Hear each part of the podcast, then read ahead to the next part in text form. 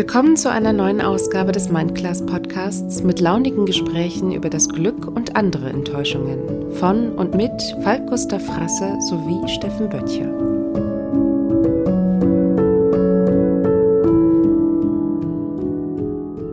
Es ist gerade eine Zeit, in der wir eigentlich so weit zusammengerückt sind, dass wir gar nicht so viel rummeckern müssen, weil, weil, weil es faszinierend ist, wie sehr die Gesellschaft auch mitspielt, die wir beide hier ja dann doch immer mal wieder an die Kandare nehmen. Ne?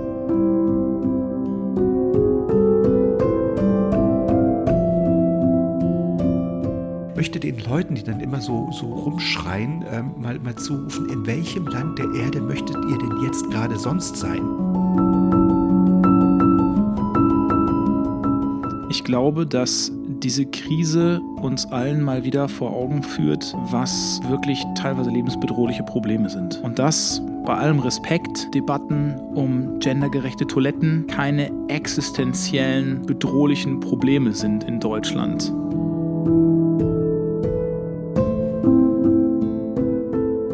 Es entsteht gerade, ja, so ein, so ein neuer Spirit innerhalb der Kulturschaffenden. Ähm.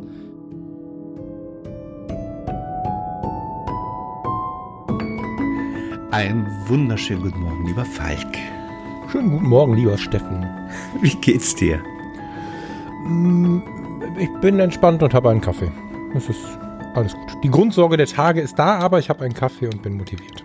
Sehr schön. Es ist 8 Uhr morgens. Äh, wir sind mhm. wieder früh aufgestanden, wobei ich äh, ja, mir angewöhnt habe, immer früh aufzustehen. Das heißt, ich ähm, penne nicht so in den Tag rein, sondern ich, ich versuche meinem Tag eine Struktur zu geben. Das hilft natürlich ähm, für so einen jemand wie mich, der normalerweise äh, nicht so einen festen Tagesablauf hat. Aber ähm, ja, irgendwie ist jeder Tag wieder andere. Ich habe ähm, eigentlich wollte ich anrufen, dann habe ich gedacht, nee, da frage ich noch lieber in der Aufnahme. Ja. Die Tage saß du zu Hause mit einer äh, Schoßdecke und hattest offensichtlich Stress mit der Ruhe. War das so? Ähm, naja, weißt du, du legst dann auf einmal und denkst, ich habe jetzt wirklich eine Schoßdecke. Also ne, für, für alle, die nicht wissen, was eine Schoßdecke ist, eine ganz normale Decke, die über dem Schoß liegt. Aber es gab Zeiten in meinem Leben, da habe ich mich über sowas lustig gemacht. Und jetzt, hm. jetzt gehöre ich äh, selbst zur Zielgruppe. Lass mich kurz fragen. Du, du bist ja schon, also hm, komme ich dir krumm, wenn ich sage, du bist ein ungeduldiger Mensch? Nee, ne? Na, ich bin die, die, ich habe Ungeduld erfunden. Und hast du es denn dann dennoch geschafft, mal so einfach im Raum zu sitzen und der Uhr zuzuhören oder so? Oder ist das einfach nicht möglich? Nee, das Weil, also ich würde es dir wünschen halt, das ist halt auch echt, das kann auch echt schön sein, so, aber ging das? Nee, nee, ich habe wirklich dann okay. Angst, Angst, was zu verpassen. Ähm, okay. Ich, okay. ich muss lesen wenigstens. Also ich kann, ich kann nicht ohne, ich kann nicht ohne Input äh, sein. Mhm. Das ist äh, merkwürdig bei mir. Also so mhm. einfach, ähm, so wie du das beschreibst, in der, in der Kaffeetasse rühren und aus dem Fenster gucken, das geht mal so für 30 Sekunden, eine Minute, vielleicht auch zwei. aber alles darüber hinaus. Ähm, okay. Wobei ich jetzt ähm, auch den Begriff des Wohnens ähm, immer mehr verstehe. Also äh, da zu sitzen und irgendwas zu tun. Ich wohne halt im Moment. Total spannend. Ich mag das ja, so einen Einblick zu haben. Ich finde, dass wir in den Tagen, ähm, ich will sie nicht zu sehr glorifizieren, das soll nicht der Sinn äh, dieser Episodenreihe sein, ne? aber ähm, wir, wir lernen ja wirklich gerade so ein bisschen zur Ruhe zu kommen. Und wenn du vielleicht vorher zwölf Sekunden aus dem Fenster geguckt hast, hast du es immerhin so lange geschafft, als dass du eine WhatsApp, äh Quatsch, eine Instagram-Story darüber gemacht hast, dass du eine Schoßdecke hast und so. Du musst da ja eine Zeit lang gesessen haben. Und ich finde, dass diese kleinen Schritte vermeintlich zurück, es ist ja gar kein richtiges Zurück, hm eigentlich uns ganz schön gut tun. Also das, da haben wir in der Episode auch schon ein paar Mal darauf hingewiesen. Ich kann das gar nicht oft genug sagen, wie intensiv ich diesen Impact finde. Auch wieder, ich muss dir recht geben, Steffen, Gespräche am Telefon führen zu können. Ja, hey. Wir haben ja seit unserem, ja, seit unserem ersten Treffen, nicht seit unserem ersten Mal gemeinsam online, 2017, glaube ich, haben wir ja diese immer wiederkehrende Diskussion, ob man nun telefonieren mag oder nicht. Und hm ich habe das schon mal als übergriffig bezeichnet. und heute muss ich sagen, was ich in der letzten Woche für nette Gespräche geführt habe, und nett ist jetzt echt eine Untertreibung, also auch was Inspiration und vielleicht Wegweisung für, für 2020, 2021 angeht, also so richtig intensiven Scheiß, das ähm, hätte man aufgrund der Fahrwege face-to-face -face nicht mal mehr geschafft. Und mhm. das finde ich schon faszinierend. Und ohne diese Zeit hätte ich das nicht getan. So. Ja. Ich ähm, war letzte Woche ähm, unterwegs. Oh, ich habe ich hab mal die Stadt verlassen. Ich mhm. war in, äh, in Gelsenkirchen, also unterwegs erstmal, bin, bin, habe meine Kinder besucht ähm, in, in Hamburg, Buchholz und bin dann weitergefahren nach Gelsenkirchen und ähm, es ist schon äh, ein Stück weit äh, dystopisch, wenn du auf den, auf den äh, Raststätten kurz Halt machst und ähm, da sind, da ist alles abgesperrt und abgeklebt und du kommst rein, da gibt es kein, kein Essen mehr so richtig. Es gibt so zwei, drei vergammelte Brötchen. Ähm, mhm. Und das ist schon ähm, sehr, es macht einen, ich will nicht sagen Angst, aber so langsam begreift man das Ausmaß. Ich muss aber mhm. auch dazu sagen, dass ich diese Ruhe auf der Autobahn, es sind halt kaum Autos unterwegs, ähm, und mhm. auch die Ruhe auf den Raststätten und die Ruhe beim Ankommen und so, ähm, dass ich das unglaublich mag, ehrlicherseits. Also es ist äh, schon verrückt, dass ich, äh, das ist so ein, immer so, so ein Mix aus, oh mein Gott, äh, das, das findet ja hier draußen wirklich alles statt. Man ist in so einem Film. Auf der mhm. anderen Seite denke ich, ach, wie schön ruhig dieses Land doch sein kann. Also, hm. das ist, mhm. äh, weißt du, was ich meine? Total. Die Generalprobe von dem Ganzen, was die Ruhe und die Natur angeht, war ja Efja Jöller Jökül oder wie er hieß. Der, oh Gott, ich habe es damals gekonnt. Efja Jöller whatever, der, ja. äh, der, der Vulkan in Island. Der, Ach, der, ja, ja, ja, ich erinnere mich. Der unseren Flugverkehr zum Erliegen mhm. gebracht hat. Und seinerzeit war ich noch im Krankenhaus angestellt. Und dieses Krankenhaus da in, in Düsseldorf-Kaiserswerth, du kennst das, ne? Das mhm. blickt auf, den, auf das Vorfeld quasi. Mhm. Und es gab auch keinen Streif mehr am Himmel, der komplette Flugverkehr war eingestellt und in diesem Stadtteil, der doch dann vom Flughafenlärm geprägt war, hörte man halt nur noch die Vögel. Das ist halt der schöne Teil dieser ganzen Geschichte. Ne? Das fällt mir halt auch auf, wenn wir spazieren sind und du hast einen komplett blauen Himmel und äh, wenn du mal eine Maschine siehst, dann weißt du, dass sie wichtige Fracht an Bord hat oder Menschen, die nach Hause kommen. Aber also du kennst dadurch quasi die Story von jedem Flieger. Das ist halt richtig krass. Und gleichzeitig finde ich aber auch, und ich finde ganz gut, wenn wir das hier auch ähm, Teil der Sendung werden lassen, dass es, dass es weiterhin bei allem positiven Blick, den ich auch weiter versuche mir zu behalten, eine ganz schön ja, ähm, wie soll man es denn jetzt nennen, eine bedrückende Stimmung ist, ja, die dann, die dann auch zeigt, naja gut, also das hier macht ja keiner aus Spaß. Ne? Für eine Grippe. Es gibt ja immer noch die, die glauben, das sei eine normale Grippe und wir wollen, wir sollen alle nur unser Grundgesetz genommen bekommen. Dafür zerschießt niemand seine Weltwirtschaft und ich finde so gerade die geschlossenen Geschäfte, die Abschiedsbriefe, habe ich neulich gesagt, das war Sigmund Freud in mir. Eigentlich soll es ja kein mhm. Abschied sein, aber die haben alle ihre Briefchen im, im Schaufenster kleben. Meine mhm. lieben Kunden, ja, seit 25 Jahren bediene ich sie an dieser Stelle, seit 30 Jahren bedient meine Familie und wie so weiter. Mhm. Und ähm, das macht schon was, finde ich. Also, das ist auch ganz gut, glaube ich, wenn man denn dann vernünftig vor die Tür gehen kann und soll. Das muss man jetzt immer davon abhängen, in welcher Phase von dem ganzen Ding wir gerade stehen. Und äh, im Moment sollen wir noch mal vor die Tür gehen und durchatmen. Und wenn wir Abstand halten, wenn man dann mal so durch die Fußgängerzone unserer kleinen Vorstadt geht, ähm, ich finde es immer ganz gut, sowohl die positive Seite zu behalten, aber die negative auch anzunehmen. Es ist schon schlau zu wissen, wo man gerade steht. Und die nimmt man wahr, wenn man durch so eine Fußgängerzone oder über so einen Rastplatz gerade geht. Ja. Also ich muss auch ehrlich sagen, dass ich glaube, da äh, kann sich keiner so richtig von frei machen, dass wir am Anfang das gar nicht so richtig glauben konnten. Wir, wir selber, wir beide hatten ja sogar eine Sendung, wo wir gesagt haben, Mensch, diese Hysterie, äh, ist das denn so nötig? Ähm, und jetzt Tag für Tag merken wir, dass das, äh, wie wahr das alles wird und äh, wie sehr das Ganze jetzt hier gerade kein Spiel mehr ist, beziehungsweise mhm. kein, kein netter Urlaub. Jetzt werden wir mal zwei Wochen in Zwangsurlaub geschickt. Ähm, Nee, das ist äh, wirklich gerade eine sehr, sehr merkwürdige Zeit. Wobei ich immer noch nicht ähm, Angst um mich habe, also ähm, ähm jetzt um meine, meine, berufliche, mein berufliches Feld.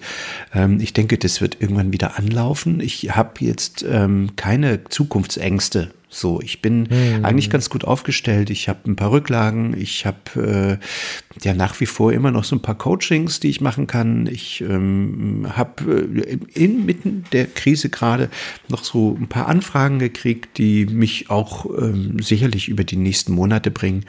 Ähm, also ich bin, das ist so, ich, ich merke auch gerade, wie wenig Geld ich eigentlich brauche, dass ich das meiste Geld, was ich ausgebe, immer dafür ausgebe, einen Job zu machen, beziehungsweise ähm, effizienter zu arbeiten. Das ist ganz verrückt, mhm. dass du, dass du eigentlich für Lebensmittel und Wohnen brauche ich eigentlich relativ wenig Geld. Das meiste Geld gebe ich wirklich aus, um meinen Arbeitsablauf effizienter zu gestalten, um irgendwas nachzukaufen, was mir kaputt gegangen ist, ähm, weil irgendwie da ein Objektiv runtergefallen ist oder sowas. Ähm, aber wenn ich gezwungen bin, hier einfach nur zu Hause zu sein, ähm, brauche ich fast nichts. Ich bin nach wie vor auch der Meinung, dass was, was wir jetzt gerade erleben, ist ein, also es wird eine unglaubliche, einen unglaublichen Ausbruch an Endorphin geben, wenn die Zeit mal vorbei ist. Ich glaube, mm. dass ähm, wir denn alle unglaublich äh, wollen, äh, nach draußen wollen und unglaublich äh, wieder arbeiten wollen, weil wir mhm. gemerkt haben, dass dieses Zuhause abhängen ähm, mhm. wirklich nicht, nicht, äh, nicht schön ist. Ich war gestern, hm, hatte ich einen kleinen Job im Adenauerhaus in, in Berlin und hatte dort, gab es äh, wie immer, was heißt wie immer, also äh, eine Struktur- und Satzungskommission äh, heißt das.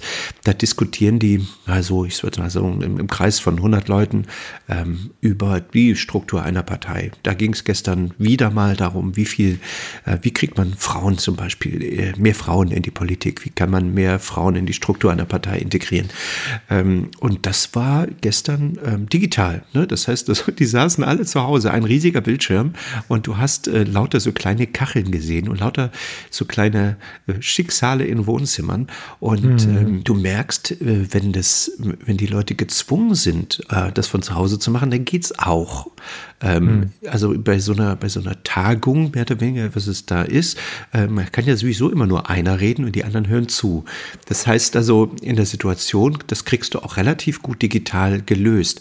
Und mhm. ähm, ich glaube auch da wird es, ähm, da, da, merkst du natürlich auch im Detail, wo sind die Schwächen und man merzt die aus, dass wir einen unglaublichen Schub in der Digitalisierung kriegen. Also wir werden, mhm, glaube ich, nach dieser Zeit ähm, alle kleinen, kleinen Kinderkrankheiten beseitigt haben. Wir werden ähm, ja unser, unser Arbeitsumfeld beziehungsweise unser ähm, ja, Umfeld, in dem wir kommunizieren von zu Hause aus, äh, ich glaube, bis ins letzte Detail ähm, effizient gestalten gestaltet haben mit einem festen Mikrofon, mit einer festen Kamera, um mit Leuten zu reden, ähm, mit den richtigen Tools. Jeder weiß dann, was Zoom ist. Du musst nicht mehr Leuten erklären, wenn du sie, wenn du sie ja. anrufen willst oder wenn man anzoomst. Die Leute ja. wissen äh, dann schon, äh, was das soll. Ich, ähm, ich finde das, also das ist so der Teil dieser, dieser Situation, der mich ähm, hoffend macht.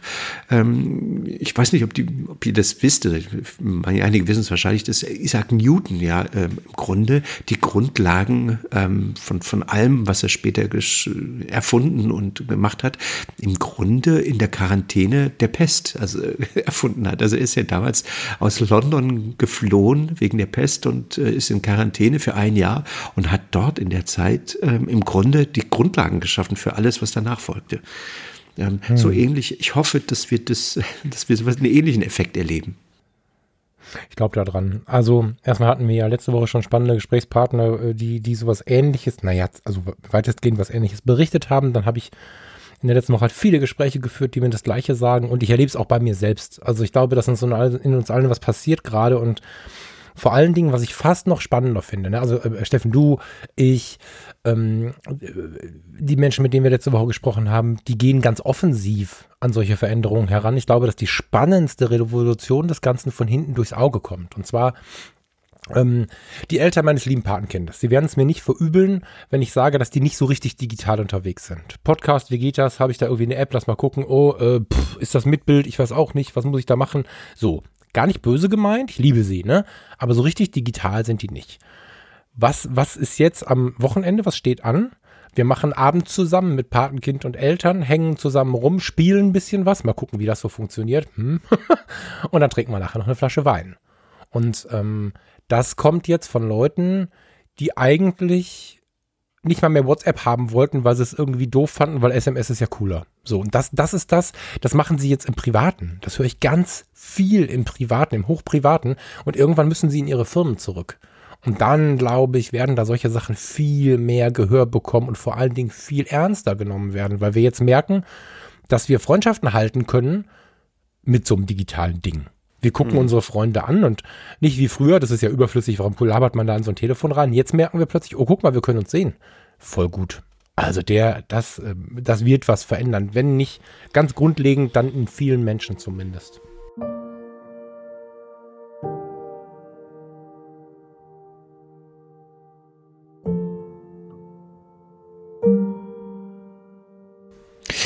Ähm, habe ja gerade erzählt, dass ich, dass ich auch in, in, in Hamburg war, meine, meine Kinder besuchen.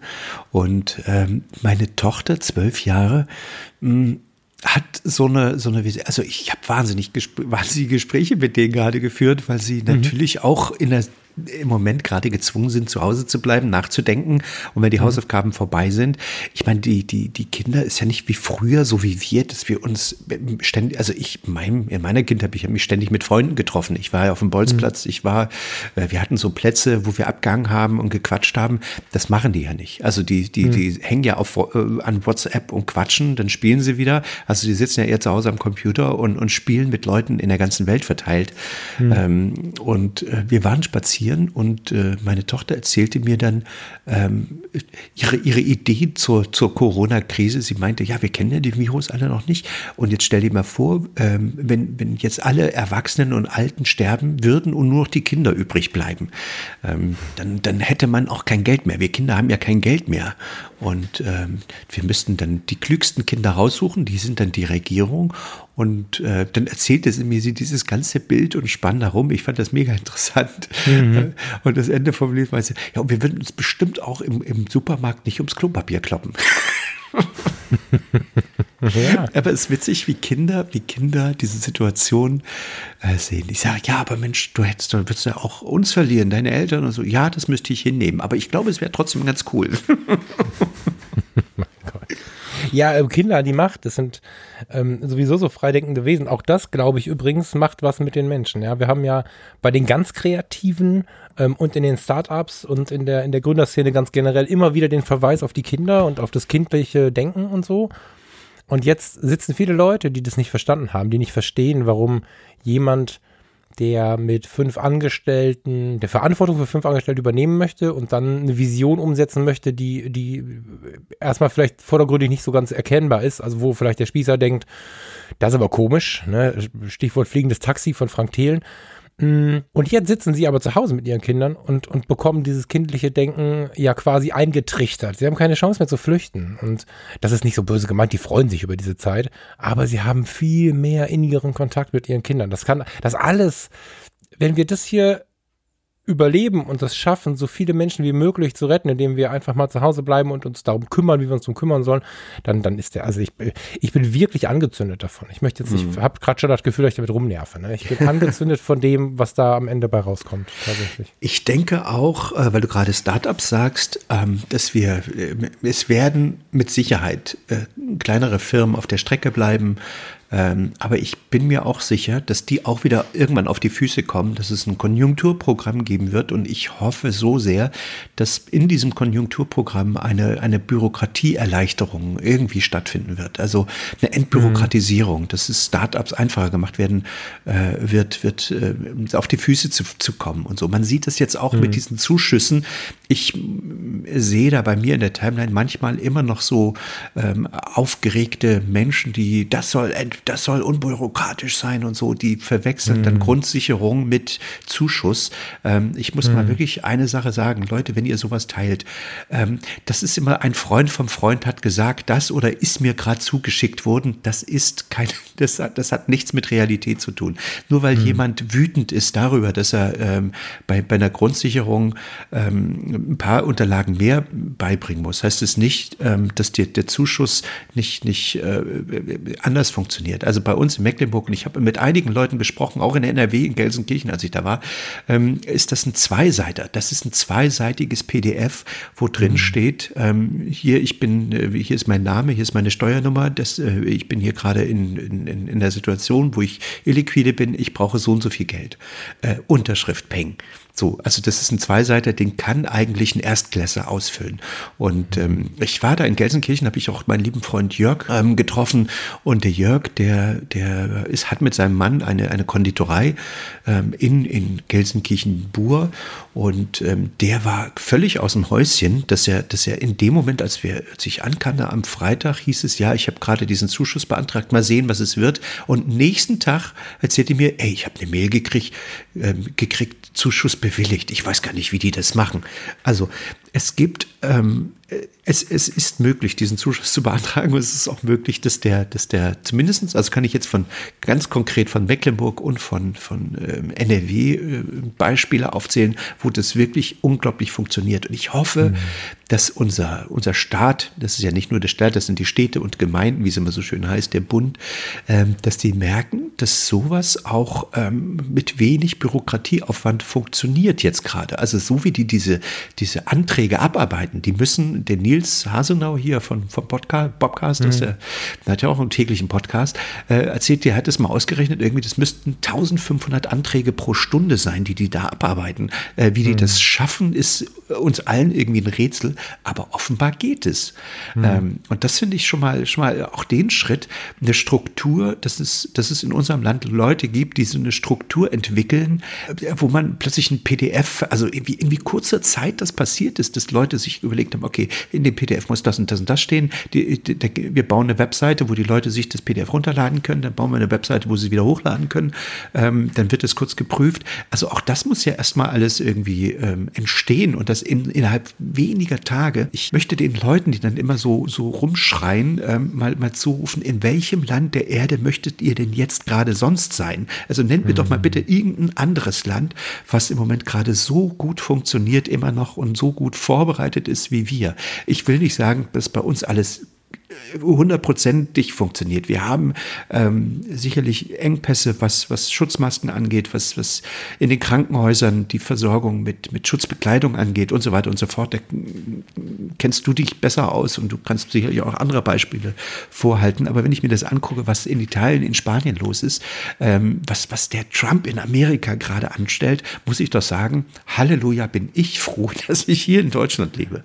Genau, und ich finde ja, also ich, ich, ich, beschalle mein Umfeld ja sehr mit dem Hinweis darauf, das Leben so ein bisschen achtsamer zu leben. Und achtsam heißt ja nichts weiter, als im Hier und Jetzt zu leben. Und ich finde es schade, dass wir, ähm, ich muss immer sagen, in Deutschland, das stimmt nicht so ganz, in unserer Region, ich möchte ja selber immer die Grenzen einreißen, dann redet immer von Deutschland, das auch Kappes. Also bei uns in der Gegend ist es oft so, dass wir was zu meckern brauchen. So. Hm. Jetzt haben wir jetzt gerade, aber mit den Möglichkeiten, die wir haben, also wenn der LKW mit den Schussmasten nicht kommt, dann kommt er nicht. So. Ne? Keine Arme, keine Kekse. Heißt also, mit den Möglichkeiten, äh, die wir haben, die LKWs, die ankommen, wir, der Bund bezahlt gerade Kohle für Schutzmasken, da, da kannst, da kaufst du sonst äh, keine Ahnung, also da kaufst du sonst eine ganze Schutzausrüstung mit, mit Intubation und allem Scheiß für, was heute eine Schutzmaske kostet. Ne? Und ähm, im Hier und Jetzt zu leben heißt aber auch, nicht immer nur zu sagen, früher war es scheiße oder besser. Natürlich, und das ist was, was ich gerade bei unseren Pflegenden sehe, sind viele Pflegende frustriert wegen der Zeit, die war.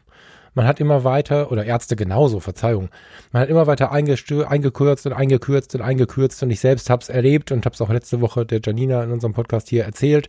Die Leute sind kollabiert in meinem Arm, die, die Pflege ist echt, echt, echt am Zahn oder läuft permanent auf dem Zahnfleisch, die Ärzte genauso. Und ähm, meine Freundin hat gerade fertig studiert und verlässt die Pflege, weil sie sagt, das ist kein Leben, was ich führen kann. Nicht möchte. Ich kann das nicht. Und jetzt Gerade ist aber nicht die Zeit, die Rechnung nach hinten zu schreiben, sondern jetzt müssen wir auch ein bisschen schauen, was sie alles machen. Ähm, da sind auch Entscheidungen bei, die sind nicht so populär. Also, wenn du jetzt in der Pflege gesagt bekommst, nee, wir testen dich jetzt nicht, weil du hast noch keine Symptome, arbeite mal weiter, dann ist natürlich, das fühlt sich natürlich schlimm an, weil du als Einzelperson, du bist der Steffen und der Steffen hat Pflege gelernt, theoretisch jetzt. Steht morgens auf der Station, der Vorgesetzte sagt, arbeite weiter. Das sind ja so Sachen, da können wir alle klatschen, wie wir wollen das fühlt sich persönlich für denjenigen erstmal schlimm an, weil sich das so ein bisschen nach Kanonenfutter anfühlt. Und da muss man versuchen, die Leute jetzt aufzufangen ähm, und sie nicht in eine zu tiefe Frustration fallen zu lassen. Und vor allen Dingen, wenn das Ding wieder halbwegs sauber ist, wenn das Fahrwasser wieder ruhiger ist, dann muss im Gesundheitswesen was passieren. Aber jetzt, hier und heute wird das Möglichste getan. Und oder meines Wissens im breiten Feld. Es gibt natürlich immer Sachen, die kacke laufen. Aber wenn wir das vergleichen mit den, mit den Ländern, über die wir in den letzten Episoden immer mal gesprochen haben und gehen mal über See, schauen mal nach New York. Ne? Wir müssen gar nicht in die Karibik oder, oder in die asiatischen Länder. Es reicht New York, ähm, die USA. Dann haben wir gerade zumindest eine sehr bemühte Regierung es ist gerade eine Zeit, in der wir eigentlich so weit zusammengerückt sind, dass wir gar nicht so viel rummeckern müssen, weil, weil, weil es faszinierend ist, wie sehr die Gesellschaft auch mitspielt, die wir beide hier ja dann doch immer mal wieder an die Kandare nehmen. Ne? Also mhm. freut mich sehr. Vielen Dank an jeden da draußen, der, der da hilft, dass meine Mutter eine Etage weiter unten das Ganze vielleicht äh, überstehen wird. Ja. Ähm, dann lass uns doch gleich mal den Bogen spinnen und zwar ja. ähm, hin zu etwas. Ähm, ich habe unten in Gelsenkirchen meinen lieben äh, Timon auch getroffen. Wenn, wenn ich sowas erzähle, Leute, wir haben, ich habe wirklich, das waren Einzeltreffen. Also wir waren immer maximal zwei Leute, nicht, dass hier gleich irgendwie die bösen Anrufe kamen. Und der Timon ist ähm, Kommunalpolitiker und Lehrer. Ähm, das heißt, er unterrichtet an einer Schule, ähm, in der es einen sehr, sehr hohen Migrantenanteil gibt, einen Migrationsanteil. Und ähm, mit ihm habe ich mich darüber unterhalten, wo er im Moment gerade die Chancen in der Krise sieht. Und zwar einmal aus, ähm, ja, aus kommunalpolitischer Sicht und aus äh, der Sicht eines Lehrers. Und ähm, das Gespräch habe ich für uns aufgenommen und da hören wir vielleicht einfach mal kurz rein. Ich habe heute zu Gast den lieben Timon Radike, ähm, Kommunalpolitiker in Herne und Lehrer. Du unterrichtest in erster Linie ähm, Kinderschüler mit ähm, Migrationshintergrund. Siehst du irgendeinen Vorteil im Moment oder äh, siehst du äh, momentan irgendwas, was sich zu, zu, zu einer guten Sache entwickeln kann? Ja, ja, ich grüße dich auch, mein lieber Steffen. Ich muss einmal kurz äh, korrigierend einschreiten. Es sind ähm, an meiner Schule, also ich unterrichte an einem Berufskolleg und wir haben natürlich einen sehr hohen Migrationshintergrund. Nichtsdestotrotz ist es äh, mitnichten so, dass natürlich nur jetzt Migranten an unserer Schule sind. So. Also das muss man schon, das muss man einfach sagen, um die Situation richtig zu analysieren. Mhm. Nichtsdestotrotz kann man schon von einem gewissen Brennpunkt natürlich sprechen ja. bei uns. Ähm, also dadurch, dass ich halt das Ganze aus zwei Perspektiven sehe, muss ich auch zwei Perspektiven in der Analyse anwenden. Ne? Also mhm. wenn wir davon sprechen, was kann diese Krise für Auswirkungen haben? Und soweit ich diesen Podcast hier auch verstehe, geht es ja in erster Linie darum, jetzt auch die Chancen zu betonen Richtig. und mhm. nicht nur nicht nur die, die, die negativen Seiten, von denen wir momentan sehr, sehr viel hören, gerade auch wie in der Kommunalpolitik. Mhm dann muss ich halt auch die Chancen aus zwei verschiedenen Perspektiven bewerten. Das eine ist die kommunalpolitische oder grundsätzlich gesellschaftspolitische Perspektive. Ich glaube, dass diese Krise uns allen mal wieder vor Augen führt, was wirklich teilweise lebensbedrohliche Probleme sind. Mhm. Und das bei allem Respekt, Debatten um gendergerechte Toiletten keine existenziellen bedrohlichen Probleme sind mhm. in Deutschland. Mhm. Und ähm, wenn die momentanen Umfragewerte ein Indikator sind für Spaltung in der Gesellschaft, mhm. dann müssen wir, glaube ich, Gott sei Dank hoffentlich zur Kenntnis nehmen, dass in dem Moment, wo wirklich ernsthafte, bedrohliche, auch existenzbedrohliche Probleme auftauchen, die Spaltung in der Gesellschaft abnimmt. Mhm. Dass sich Menschen wieder zusammenstellen, dass sich Menschen unterhaken, feststellen, okay, wir haben hier, wir stehen alle vor der gleichen Herausforderung. Dieser Virus macht keinen Unterschied von Herkunft, hm. Hautfarbe, Bildung, sozialem Hintergrund, sondern er reduziert uns auf das, was wir sind, nämlich das Menschliche. Und das gibt unserer Gesellschaft die Möglichkeit, jetzt wieder zusammenzurücken, zusammenzustehen und ich hoffe, dass das eine Sache ist, die wir vor allen Dingen hinterher auch aus dieser Krise mitnehmen. Man sagt ja häufig über Krisen never waste a good crisis. Also in der Politik sagt man das, ja. Der, ja, in, in, der Wirtschaft tatsächlich auch, mhm. weil, in, weil auch Wirtschaftler sagen, dass in jeder Krise immer Chancen sind. Mhm. Und die sehe ich nicht nur wirtschaftlich, sondern die sehe ich eben auch gesellschaftspolitisch. Mhm. Das ist vielleicht so der Hauptwunsch oder die Haupthoffnung, die ich mit dieser, mit dieser Krise verbinde aus, auf politischer Ebene. Aber ähm, ich will mal ähm, bei dir vielleicht auch nochmal in diese, in diese ähm, Schulgeschichte kommen. Genau. Ähm, wo siehst du da im Moment gerade die Chancen? Ja, das ist ja die zweite Perspektive, ähm, von der ich anfangs gesprochen habe. Ähm, ich unterrichte ja momentan im Grunde aus einem Homeoffice heraus. Hm, das geht gut? Das geht deswegen bei mir sehr gut, weil ich das schon seit einigen Jahren probiere. Also seit ich im Grunde aktiv im Schuldienst bin, habe ich meine Klassen in einem digitalen Klassenraum. Ich will jetzt hier keine Anbieter nennen, aber es gibt da verschiedene Möglichkeiten, das in einer Lernumgebung zu schaffen. Ähm, in diesen digitalen Klassenräumen kannst du Hausaufgaben stellen, du kannst sie individuell korrigieren, du kannst auf die Schüler eingehen, du kannst kommentieren, du hast ein Forum da drin, du kannst auch Punkte vergeben, du kannst, ähm, ähm, ich mache sehr gerne so, so Lernvideos, Tutorials, wo ich dann zum Beispiel beschreibe, okay, wie gehe ich jetzt vor, wenn ich eine Werbeanzeige äh, analysiere oder sowas. Mm, das funktioniert erstaunlich gut. Erstaunlich meine ich deswegen, weil wir in den letzten Jahren gerade bildungstechnisch, zumindest ich sage das jetzt mal ähm, auf meinen Bildungszweig bezogen und in meiner Umgebung, ich kann das nicht verallgemeinern, aber da ist es halt schon so, dass du sehr häufig auf ähm, Unwillen stößt. Gerade wenn du Digitalisierung angesprochen hast. Digitalisierung war bisher stiefmütterlich behandelt. Ja, das müssen wir mal machen. Ja, woher, was glaubst du, woher kommt diese, diese Angst oder diese, diese Scheu davor? Ich glaube, es ist einfach die, Trägheit eines sowieso schon ohnehin sehr trägen Systems sich mit radikalen Änderungen der Umgebung auseinanderzusetzen. Und wenn du dir vorstellst, dass ein Schulsystem so ein Tanker ist, dann dauert das irre lange, bis der mal Fahrt aufgenommen hat, irre lange, bis der abgebremst hat und von Richtungsänderungen wollen wir noch gar nicht reden. Und da werden wir jetzt zu gezwungen, sodass selbst Kollegen, die noch vor ein paar Jahren gesagt hätten, boah ja, das betrifft mich nicht mehr, weil ich zum Beispiel in vier oder fünf Jahren in Pension gehe oder sowas. Jetzt diese Menschen eben auch gezwungen sind, sich nochmal damit auseinanderzusetzen und auf einmal merkst du, wie die sagen, Mensch, das geht ja richtig gut.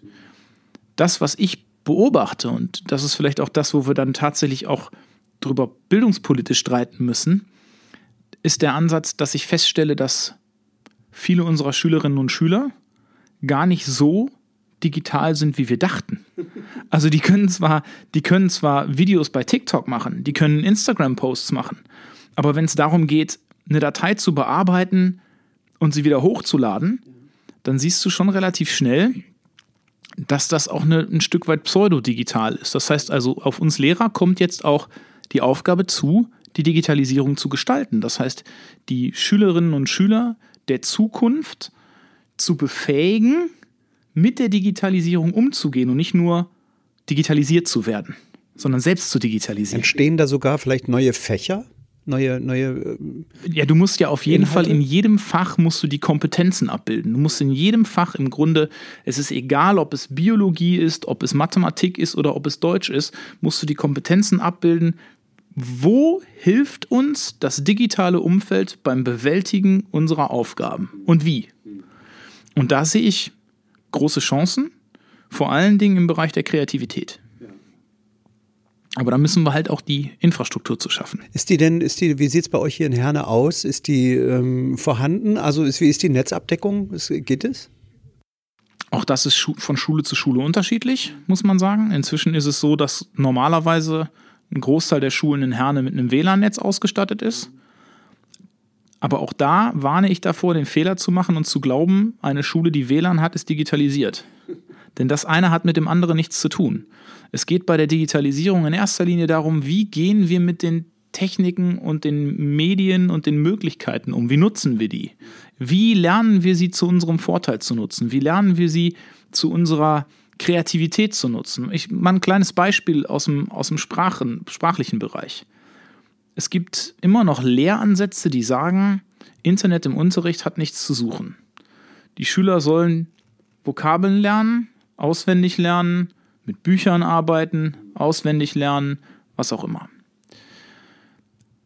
mein Ansatz ist da ein bisschen anders. Mein Ansatz ist, lasst uns doch bitte nicht so tun, als wenn es die Erfindung eines Online-Wörterbuches nicht gibt, sondern lasst uns den Schülern doch Werkzeuge an die Hand geben, zu sagen, hey, wenn ihr an der Stelle nicht weiter wisst, nutzt das Internet zu eurem Vorteil, aber tut nicht so, als gäbe es das nicht. Du, ich kenne das noch aus meiner, aus meiner Schulzeit, dass unser Mathelehrer gesagt hat, bitte nicht den Taschenrechner benutzen, den hast du später auch nie die ganze Zeit dabei. Ja, doch, genau den hast du immer dabei. Richtig. Und ähm, ähm, das, das Ganze ist jetzt ich will damit nicht sagen, dass man keine Vokabeln lernen muss. Wenn du in einer Sprache unterwegs sein willst, Nehmen wir mal an, du lernst Spanisch, du fährst jetzt nach Spanien und äh, du kennst die Wörter nicht und du musst bei jedem Wort nachschlagen im normalen Wortschatz.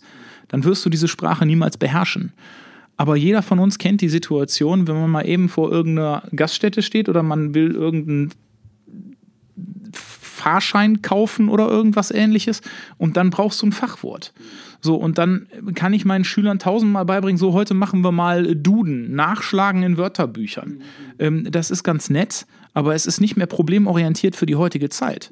Problemorientiert für die heutige Zeit wäre eigentlich in meinem Fach zum Beispiel Englischunterricht. Wie gehe ich eigentlich, äh, wie bewege ich mich eigentlich im englischsprachigen Internet?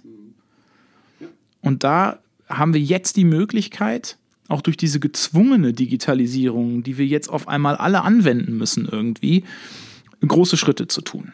Ich glaube, dass wir das jetzt nutzen können. Ich glaube, dass wir das jetzt nutzen müssen. Und ich glaube, dass das die einzige Möglichkeit ist, wo wir jetzt nochmal wirklich schnelle Schritte nach vorne machen können. Denn ansonsten ähm, sehen wir auch im weltweiten Vergleich nicht sonderlich gut aus. Siehst du denn äh, jetzt in dieser gezwungenen Digitalisierung, ich will noch mal ganz kurz in die Kommunalpolitik zurück, ähm, da nicht auch Parallelen? Also kann es nicht auch sein, dass wir viele, dass es viele Kreisparteitage oder, oder sowas gibt, die man vielleicht auch digital lösen kann oder Besprechungen oder, oder äh, mhm. Dinge, ähm, Abstimmungen, was auch immer? Definitiv. Also auch da gibt es Grenzen. Ähm, was tatsächlich geht, ist, du kannst sehr viel politische Kommunikation und politische Koordination kannst du digital lösen. Also die Stunden, die du teilweise in Besprechungsräumen von Rathäusern verbringst, da werden wir jetzt auf einmal zu gezwungen, Ausschusssitzungen digital abzuhalten, Vorstandssitzungen digital abzuhalten. Und wir stellen auf einmal fest, oh Wunder, das geht ja sogar. Mal angenommen, man, man fängt zum Beispiel an und sagt mal, wir haben einen Lerntag zu Hause, ihr müsst einen Tag nicht in die Schule kommen, sondern wir machen einen digitalen Tag äh, pro Woche, um das mal zu checken. Ähm, das hieße doch auch, äh, viele, viele Eltern müssen ihre Schüler nicht mehr an dem Tag in die Schule bringen. Also ich glaube, das müssen wir jetzt, das müssen wir jetzt ein Stück weit, ein Stück weit trennen. Ähm, ich glaube, also zum einen glaube ich, dass es sich lohnt, solche Gedankenspiele jetzt einfach mal durchzuspielen, auch in Zukunft. Mhm. Gerade mit so einem Lerntag oder wie auch immer man das Ganze gestalten will, auch im Übrigen auch für, für, für Lehrer, mhm. dass ein Lehrer halt nicht mehr zwangsläufig immer dargestellt wird als derjenige, der vor der Klasse steht, sondern auch durchaus der sein kann, der zu Hause irgendwas vorbereitet und es den Schülern digital zur Verfügung stellt mit einer Deadline zur Abgabe und so weiter. Ich glaube, dass das als erweiterndes Momentum, sage ich jetzt mal, wichtig ist. Es kann aber niemals, und das ist eben auch eine Erfahrung, die ich in den letzten Wochen mache, es kann niemals das direkte Gespräch, das Unterrichtsgespräch ersetzen. Das ist also dieses, dieses das Unterrichtsgespräch, wo du mit deinen Schülern in der Kommunikation Dinge erörterst, Problemstellungen erläuterst und auch löst. Das kannst du nicht eins zu eins digital, digital ersetzen. Es ist eine Ergänzung, sicherlich. Aber es kann nicht hundertprozentig ersetzt werden. Und zu deiner äh, ÖPNV-Geschichte beziehungsweise Nahverkehrsgeschichte, hm, auch da glaube ich, dass wir da zukünftig anders denken müssen. Ich glaube, dass wir da jetzt einen ersten Schritt auch machen müssen. Ich glaube, dass wir im öffentlichen Personennahverkehr sowieso die Digitalisierung bekommen werden. Allein schon durch, durch Smart Government, allein schon durch ähm, die Möglichkeiten, die so ein ähm, so, so, so ein Check-in, Check-out-Methode nennt sich die, ähm, hat, dass wirklich die, die zurückgelegte Strecke, die du in Bus oder in Bahnen machst, einfach berechnet wird von dem Moment, wo du mit dem Handy einsteigst und mit dem Handy aussteigst. Ja, das kenne ich in Australien, das war irre. Mhm. Du gehst im, am Eingang, hältst du dein Handy gegen, äh, beim Fahrer gegen den Button und beim Aussteigen wieder und dann genau. war's das. Ne? Genau, und das wird das wird's in nächster, da habe ich letzte, letzten Monat habe ich eine Anfrage dazu gemacht bei uns in Herne. Ähm, das wird kommen. In den nächsten zwei Jahren kann man damit rechnen, dass das hier auch im Ruhrgebiet um sich greift. Und ich glaube, dass das dann auch für viele Leute ein Anreiz ist. Denn ich kenne mich. Ähm, ich war zum Beispiel nie ein Mensch, der irgendwie Kleingeld bei sich hat, um ja. irgendwo auf städtischen Flächen zu parken. Wir haben jetzt seit zwei Monaten haben wir jetzt äh, E-Tickets, also E-Parking in der Innenstadt, super gut. Mhm. Ähm, ich habe so eine Vignette im Auto, nutze ich. Ich kann mir auch vorstellen, dass wenn die Situation ist, dass ich sehe, okay, dieser Bus fährt jetzt direkt von A nach B und ich stehe jetzt hier gerade beispielsweise am Rathaus und ich muss nachher eine Solingen und ich sehe, okay, dieser Bus fährt da jetzt durch. Ich brauche eigentlich nur einsteigen. Ich brauche ja. mich um nichts weiteres kümmern. Ähm, dass viele Menschen das auch in Anspruch nehmen. Das werden. geht mir übrigens auch so, dass ich ähm, bei, bei, also gerade in Berlin oder so in den Städten, in denen ähm, Alternativen zum Taxi geht, nenne ich sie jetzt mal, mhm. ähm, und du wirklich einfach mit einem mit einem Handy schnell äh, einen Uber-Fahrer bestellst, ähm, das ist mir viel lieber, als, weil ich kriege eine PDF-Rechnung hinterher ja. äh, per E-Mail, auch für meine Buchhaltung und alles, ist mir viel lieber, als so einen zerknitterten, ich brauche noch eine Quittung und dann äh, auf dem Schoß äh, krickelt der mit dem Kuli irgendwas hin, was ich hinterher nicht, nicht mehr lesen kann ja. und mir meine Buchhaltung um die Ohren schmeißt. Ähm, vielleicht noch als letzte Frage oder als letzte Idee, ähm, glaubst du denn, also so, ich hoffe es jedenfalls sehr, dass äh, wir mehr zum digitalen Geld greifen, weil das ist ja das, was im Moment eigentlich überall, was du an den Kassen siehst, dass die Leute, dass die, dass die Geschäfte, die noch aufhaben, die Supermärkte sagen, bitte äh, zahlen Sie digital mit Apple Pay, äh, solche Sachen. Und ich bemerke, zumindest in meiner Wahrnehmung ist es so, ähm, dass da verstärkt auch darauf zurückgegriffen wird. Glaubst du, dass ähm, wir da eine Tendenz kriegen hinterher? Ja, ich glaube, dass das in erster Linie eine Generationensache ist. Also wenn ich mir angucke, mein Vater ist Baujahr 1944.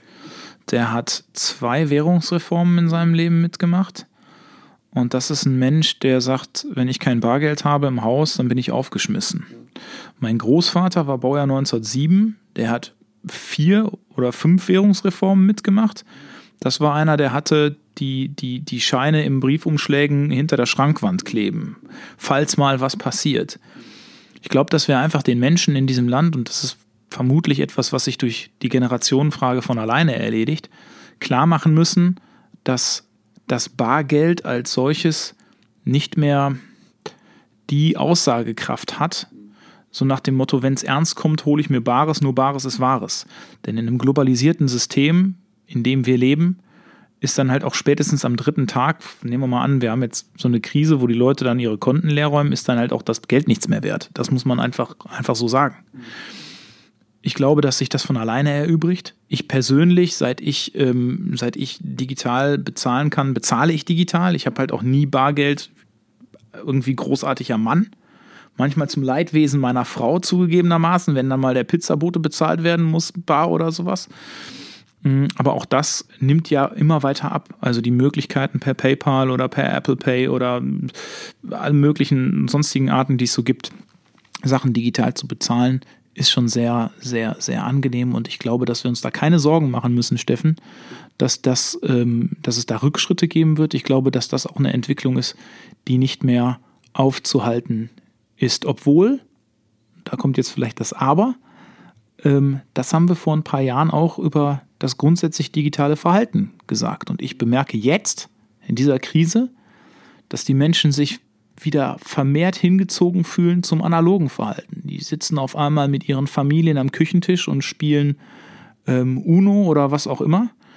Und das empfinde ich als eine qualitative, echte Aufwertung des Miteinanderlebens. Ganz lieben Dank. Sehr gerne. Und äh, alles Gute für dieses Jahr. Ich meine, du bist jetzt nicht so betroffen wie viele andere als, als Lehrer, ähm, verbeamteter Lehrer hast du jetzt nicht das Problem, was wir Kleinunternehmer hier haben.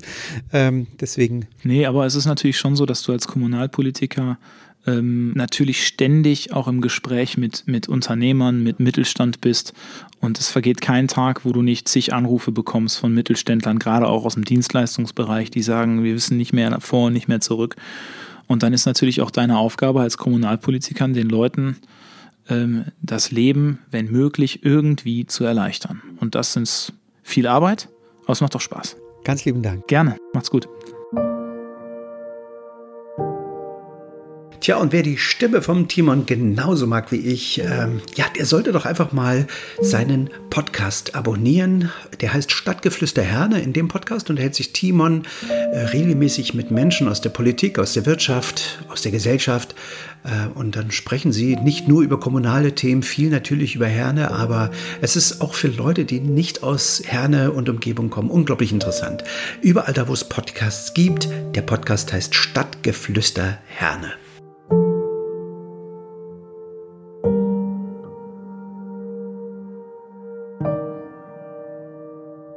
Ja, soweit der Timon, der Liebe. Ja, ich finde, er hat einen ganz spannenden Spirit so in der Stimme. Tja, mag ich sehr. Ja, genau wie er es sagt. Habe ich gar nicht, wenn ich alles, was ich jetzt dazu sage, ist nur, ja, stimmt. nur der Versuch des Redens um zu reden willen. Er hat es echt auf den Punkt gebracht, was das, was vor allen Dingen den Punkt der Digitalisierung angeht. Ja. Hm. Du hast auch mit jemandem gesprochen, erzähl mal. Ich habe mit dem lieben Alexander gesprochen. Der Alexander Lehmann ist äh, Zauberkünstler. Ich will gar Ach, nicht viel mehr verraten, genau gehört zu meinen sehr positiven Kontakten und deswegen war eigentlich logische Konsequenz, dass ich den anrufen muss. Ja. Ich rede nicht viel, ich mach mal Play hier, ne?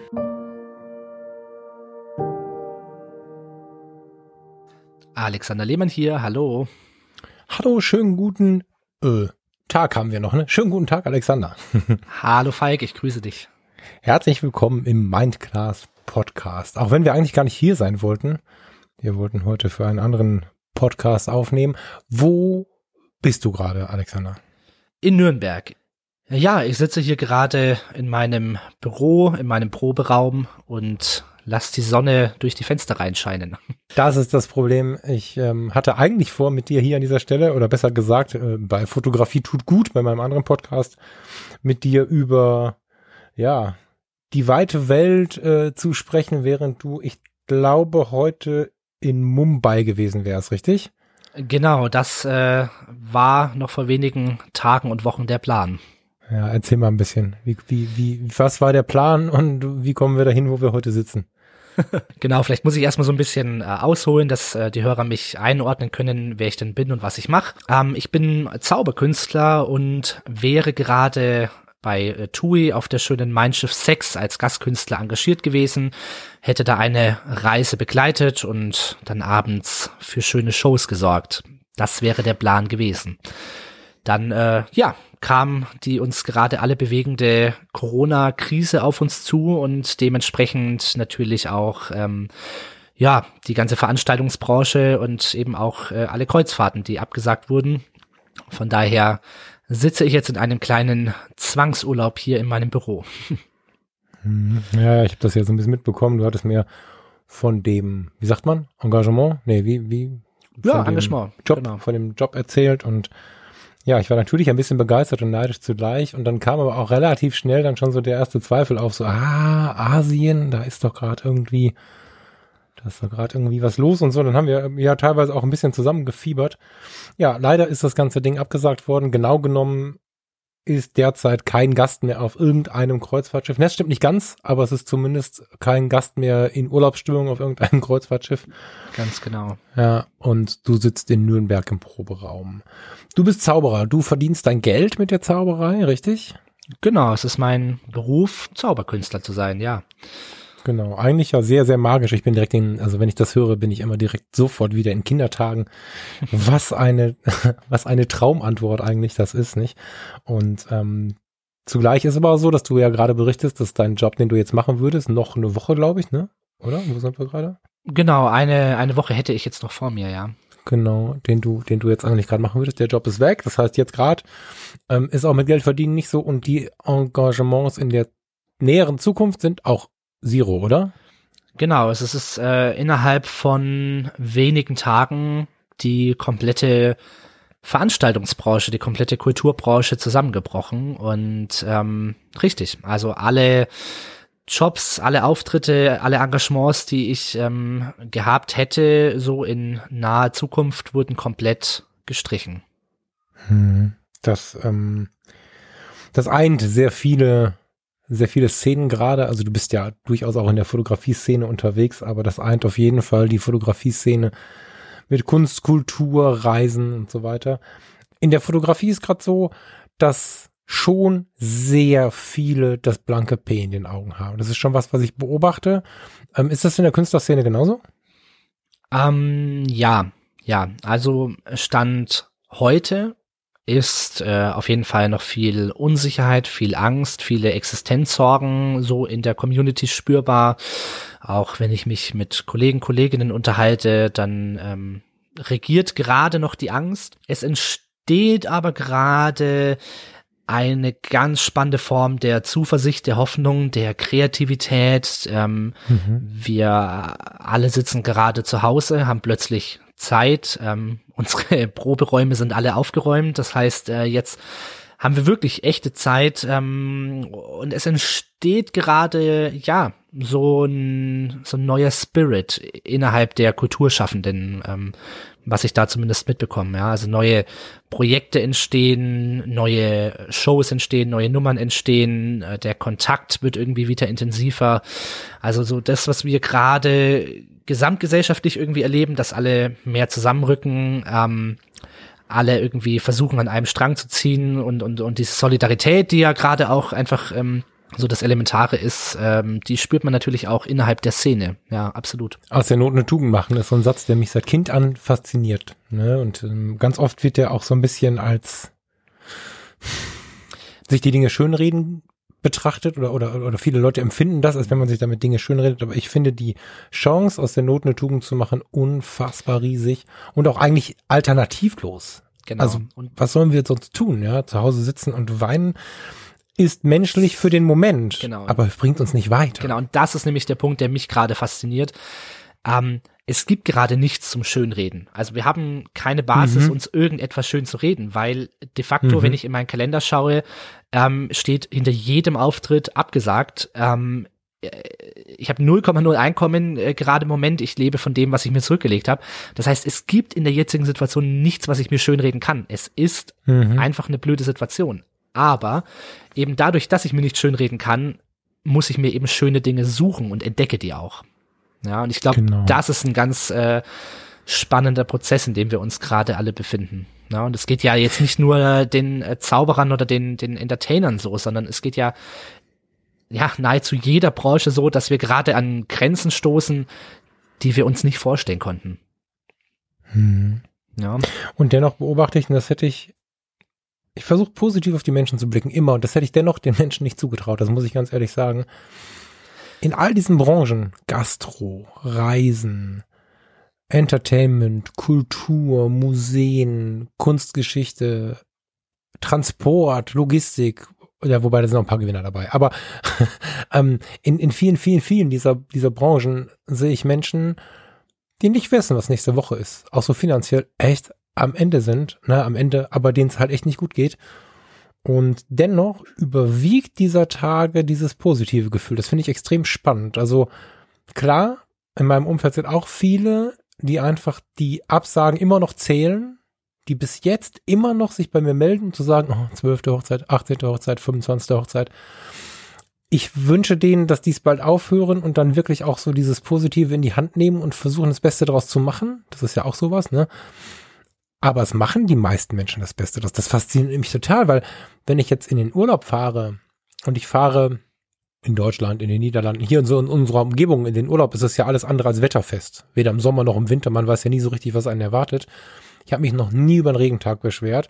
Und nicht, weil ich eine coole Sau bin, sondern weil ich relativ schnell gemerkt habe, in der Kindheit schon, sich über Regentage beschweren, macht einen schlimmen Tag. Regentage als das zu nehmen, was sie sind und das Beste daraus zu machen, macht immer einen schönen Tag. So. Und da muss ich gestehen, habe ich das den Menschen nicht so richtig zugetraut. Und ich habe das Gefühl, dass die breite Masse eher den Regentag zu einem schönen Tag macht gerade. Und das finde ich faszinierend. Das kann eine Frage der Blase sein, aber in meinem Umfeld ist das so.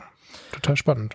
Genau. Naja, und ich glaube, dass da halt auch ähm, viel mit reinspielt, dass wir gerade einfach ähm, wirklich als Gesellschaft funktionieren ja, was ja schon mal ein gutes mhm. Signal ist, was ja auch einfach von mhm. vielen Leuten ähm, immer wieder in Frage gestellt wird. Und wir spüren jetzt mhm. halt gerade, ganz egal welche ähm, Partei äh, ich wähle oder oder hinter welcher ich stehe, merken wir, dass wir halt parteiübergreifend, jetzt mal äh, von den Extremen abgesehen, ähm, gerade einfach eine Kommunikation stattfindet und man wirklich versucht, diese Krise ähm, zu überwinden. Und das finde ich so was unglaublich Schönes, dass ich in meinem direkten Umfeld, aber auch irgendwie so im Gesamten sehe, dass die Leute gerade einsichtig sind, dass sie ähm, zusammenhelfen, sich die Hand reichen. Das finde ich super inspirierend gerade, ja. Und, und da kann ich jetzt einmal so in meine kleine Branche blicken, wo das stattfindet. Ähm, ja, bis hin eben einfach so zu meinem gesamten Umfeld. Und ich glaube, dass in dieser Energie, die hier gerade entsteht, was unglaublich Gutes liegt. Und wir werden das gerade alle zusammen finden. Da freue ich mhm. mich drauf.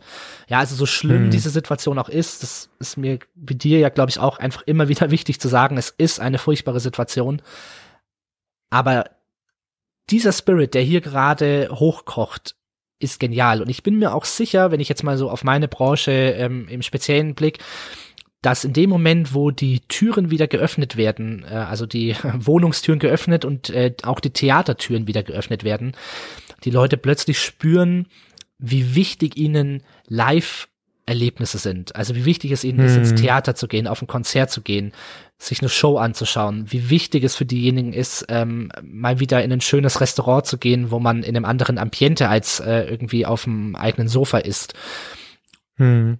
Und da liegt eine Chance und da freue ich mich aber auch tierisch drauf, ja, wenn einfach quasi die, äh, der Fokus wieder so ein bisschen auf dem liegt, was mir als Kulturschaffender schon immer wichtig war. Du hast, du hast kürzlich in, in deinem eigenen Podcast, du hast neuerdings einen eigenen Podcast, das müssen wir ganz deutlich hier so sagen, Lehmanns Welt heißt der, gesagt, du möchtest die Menschen für einen Moment ihren Alltag und ihre Sorgen vergessen lassen. Habe ich das so richtig wiedergegeben? Passt das so, dass das so eins deiner Warums ist? Es ist ähm, wahrscheinlich das einzige Warum. Ähm, wow. Also es gibt wow. ganz, und das klingt jetzt sehr, ähm, ja, also es, mir wurde das auch schon mal so ein bisschen als schleimig äh, irgendwie ausgelegt. Ähm, no. Natürlich ist äh, Zauberei oder, oder eine darstellende Kunst auch immer was Egoistisches. Man, man möchte sich selber darstellen, aber das, was ich maximal mit der Zauberei erreichen kann, ist ähm, den Moment kurzzeitig zu verändern. Ja, ich werde durch mhm. die Zauberei wahrscheinlich, und das wäre auch niemals mein Ziel, ähm, irgendein Leben grundlegend verändern. Ja, das, dafür bin ich mir bewusst, dass die Zauberei ähm, einfach Entertainment ist. Aber was ich eben schaffen kann und auch oft schaffe, ist, dass die Leute diese eine Stunde, wo sie in meiner Show sitzen oder die zwei Stunden oder die 20 Minuten kurzzeitig an nichts anderes denken, gefesselt sind von dieser neuen Welt, die ich ihnen hinlege.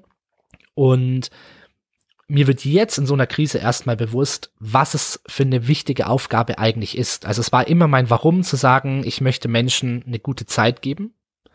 Hm. Aber jetzt gerade merke ich eben, wie wichtig einfach Momente sind, in denen man den Alltag vergisst. Ja. Und genau. dadurch, dass. Und dann werden diese Momente, und den, den Punkt möchte ich auch widersprechen mit dem, was ich jetzt sage. Ich glaube, dass in diesen Momenten, in denen man den Alltag, die Sorge, was auch immer, das ist ja unglaublich vielschichtig, aus welcher Welt es einen holt. Das muss ja nicht mal mehr eine schlimme Welt sein, aber im Großen und Ganzen holt es einen ja ganz nah zu sich selbst, weil wenn du fasziniert hast, dann gibt es ja so einen gewissen Nachhall, das macht was mit einem, diese Momente, und dann gibt es aber auch immer wieder die Momente, vielleicht auf dem Weg nach Hause, vielleicht noch in deiner Show, in denen man kurz zu sich selbst kommt. Absolut. Und da kannst du sehr wohl Leben verändern. Ich ähm, denke nicht, dass es so konkret sein wird, als wenn du mit einem ganz klaren, du tust jetzt jenes oder welches da rausgehen würdest, aber so, solche, solche, solche Momente können sehr, sehr viel verändern. Und ich finde, da darfst du dich nicht so zurücknehmen. Das ist eine, genau, es ist, eine, es kann der ältesten Künste, was du betreibst, die genau dieses Ziel haben. Das stimmt, ja. genau. Also es kann passieren und da freue ich mich natürlich, äh, natürlich auch drüber, wenn es passiert. Ich wollte mhm. damit nur sagen, dass es nicht meine Intention ist, ja, weil ich glaube, mhm. dass ich mir äh, da dann zu viel auch selber aufbürden würde, wenn ich mit der Haltung auf die Bühne gehe, dass ich sage, ich möchte jetzt ähm, Leben verändern. Weißt du, wenn es passiert, mhm. ist es super, super schön und ich nehme das auch gerne an. Ähm, ich höre das natürlich auch gerne, aber der Grund oder das Warum, warum ich auf die Bühne gehe, ist ein bisschen kleiner. Ja. Und das mhm. Spannende ist, ich bin ja nicht nur Kulturschaffender, sondern ja auch Kulturkonsument, ja. Also ich gehe auch selber zu vielen Shows, ich schaue mir viele Konzerte an, ich gehe ins Theater, weil das halt einfach ein wichtiger Teil in meinem Leben ist.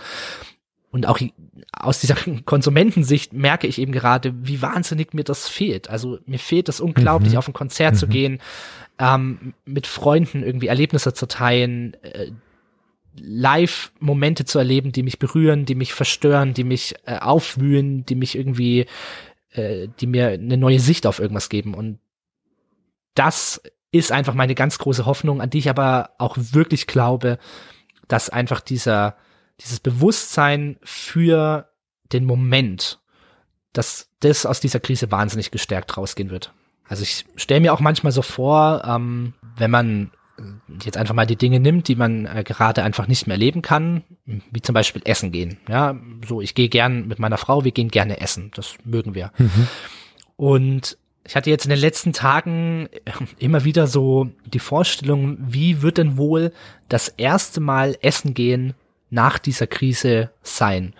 Und wenn ich daran denke, äh, ich kann das gar nicht in Worte fassen, entsteht irgendwie so eine richtige Sehnsucht auf das, was davor so alltäglich war. Und ich glaube, dass damit mhm. auch eine Wertschätzung wahnsinnig steigen wird, dass man das auch mit viel mehr Sinnen äh, nimmt, dass man eben nicht sagt, ach komm, ich habe jetzt keine Lust heute zu kochen, lass uns essen gehen, sondern dieses erste Mal nach dieser Krise essen gehen oder ins Theater gehen oder ins Kino gehen, wird, glaube ich, für jeden Einzelnen, der äh, das erlebt, so ein wahnsinniges Erlebnis sein, ja, weil man es jetzt einfach so lange nicht hatte, dass danach die Wertschätzung auf, auf die Liebe, auf die Arbeit, auf ähm, die Details, die dann in so einem Erlebnis stecken, glaube ich, unglaublich wachsen wird.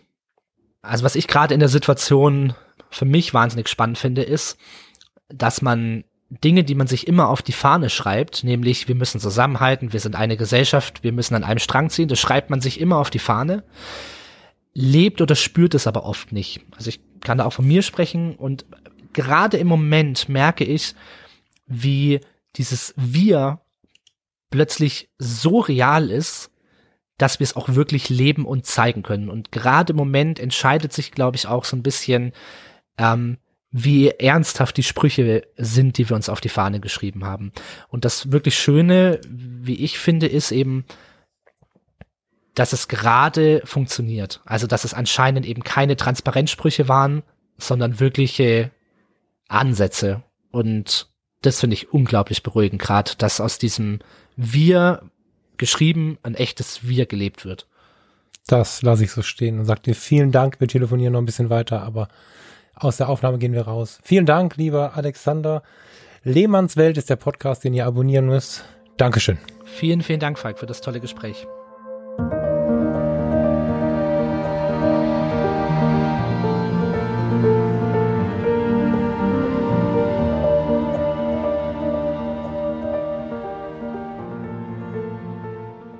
Wir. Ja, ja. Und auch da sieht man, ähm, dass sich dieser, dieser sehr sympathische junge Mann den Mut nicht nehmen lässt. Ähm, ich freue mich auch, ähm, wie, der, wie der liebe Herr Lehmann, auf die Zeit danach, auf das erste, mhm. auf den ersten Restaurantbesuch, auf das erste ja, Konzert. Ja. All diese Dinge, die wir, die wir jetzt erst, glaube ich, so richtig zu schätzen wissen, wenn wir zu Hause hängen.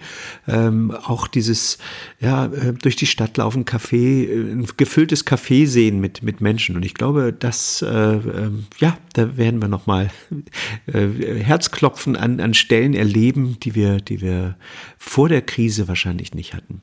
Mhm. Mein lieber Falk, ähm, ich danke dir für die Zeit, wie immer. Ich danke euch da draußen fürs Zuhören. Ich wünsche dir auch einen schönen Tag. Vielen Dank für, die, für das Gespräch, das du mitgebracht hast, für unsere Gespräche hier und danke euch da draußen fürs Zuhören. Eine schöne Woche wünsche ich. Bleibt gesund. Bleibt, Bleibt gesund. Ciao, ja. ciao. Bis dann. Tschüss.